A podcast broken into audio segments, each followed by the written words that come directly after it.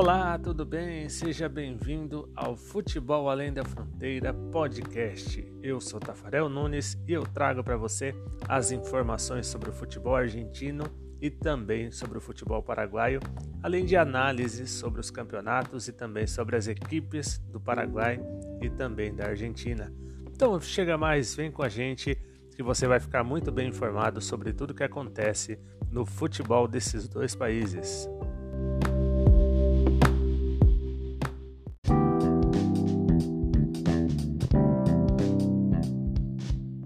Após empate em 1 a 1 no tempo normal na Bomboneira, o Boca Juniors foi melhor na decisão por pênaltis e venceu o Superclássico contra o River Plate por 4 a 2.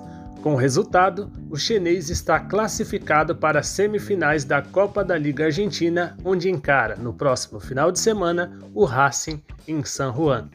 Enfrentando uma equipe completamente desfalcada, o River Plate não pôde contar com 15 jogadores, seis deles titulares por conta da Covid-19. Antes da gente continuar a trazer o relato da partida, é importante a gente explicar o que aconteceu nas vésperas, que foi a questão da Covid-19. No sábado pela manhã, alguns jogadores tiveram sintomas da doença e, por conta disso, novos testes foram realizados pelo departamento médico da equipe do River Plate.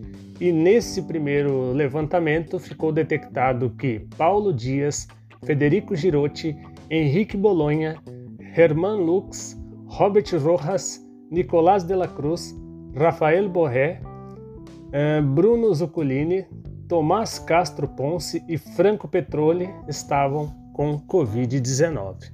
Durante o dia, novos resultados foram saindo dos exames PCR e ficou detectado mais cinco casos da doença na equipe.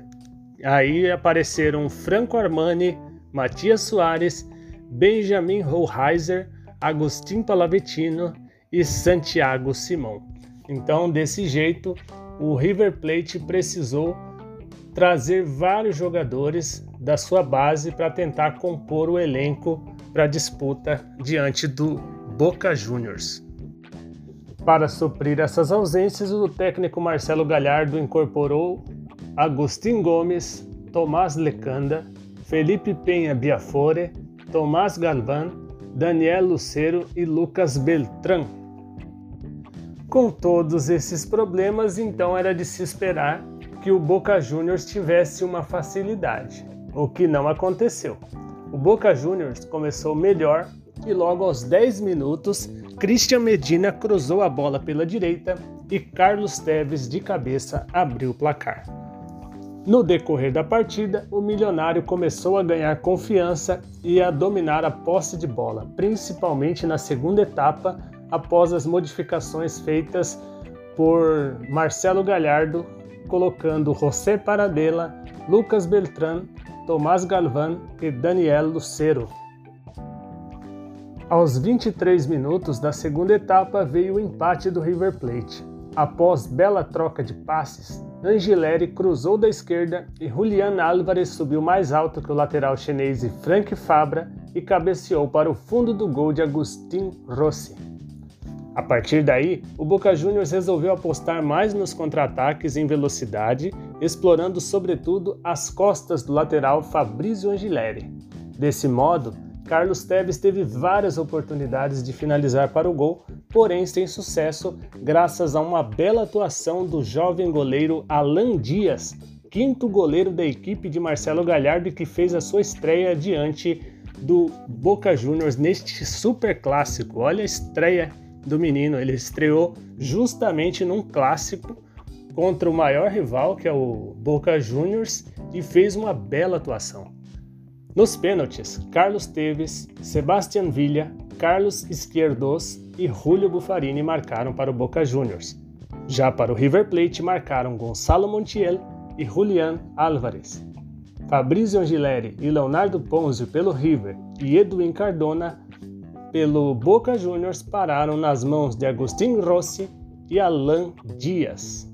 Na semifinal, o Boca Juniors enfrenta o Racing, que também nos pênaltis venceu o Vélez Sarsfield por 4 a 2 após empate sem gols na manhã deste domingo no estádio José Amalfitani em Buenos Aires. Apesar de não ter se classificado para as semifinais, o grande vencedor do Superclássico foi sem dúvida nenhuma o River Plate.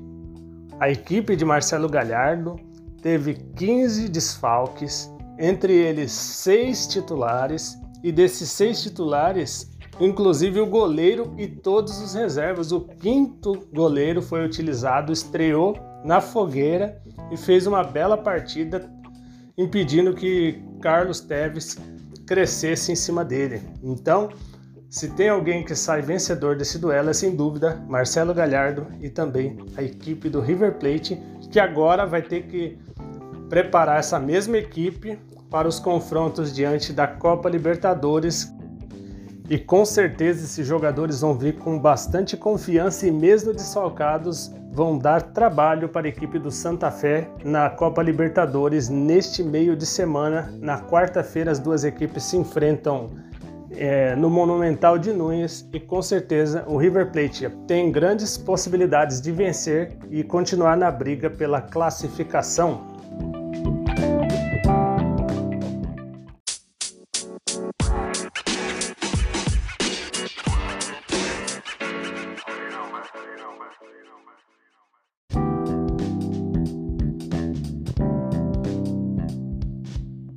Vamos com uma notícia mais curta agora. O técnico da seleção argentina, Lionel Scaloni, anunciou neste domingo a lista com 30 convocados do exterior para as partidas contra Chile e Colômbia pelas eliminatórias para a Copa do Mundo. Os jogos serão disputados nos dias 3 e 8 de junho na cidade de Santiago del Estero, na Argentina, e também lá no Estádio Metropolitano Roberto Meléndez, em Barranquilha, Colômbia. Isso se não for alterado em virtude dos protestos que têm acontecido naquele país. Então, vamos à lista dos convocados da seleção argentina, todos do exterior, lembrando. São eles Marcos Acunha, do Sevilha, Sérgio Agüero, do Manchester City, Lucas Alário, do Bayer Leverkusen, Emiliano Buendia, do Norwich City, Ángel Correa, do Atlético de Madrid, Joaquim Correa, da Lazio, Rodrigo De Paul, Udinese, Ángel Di Maria, do PSG, Nicolás Domingues, do Bolonha, Juan Foyt, do Villarreal, Alejandro Gomes, do Sevilha, Nicolás Gonçalves, do Stuttgart, da Alemanha, Giovanni Lo Celso, do Tottenham, Agustin Marquezin, do Porto, Emiliano Martinez, do Aston Villa, Lautaro Martinez, da Inter de Milão, Lissandro Martinez, do Ajax, Lucas Martinez Quarta, da Fiorentina, Lionel Messi, do Barcelona, Nahuel Molina, da Udinese, Juan Musso, também da Udinese, Guido Rodrigues, do Betis, Christian Romero, da Atalanta, Lucas Ocampos, do Sevilha, Nicolás Otamendi, do Benfica, Ezequiel Palacios, do Bayer Leverkusen, José Luiz Palomino, que joga no Atalanta também, Leandro Paredes, do PSG, Herman Pesela, da Fiorentina e Nicolás Talhafico, do Ajax. São esses, então, os convocados para as partidas diante do Chile e da Colômbia pelas eliminatórias da Copa do Mundo.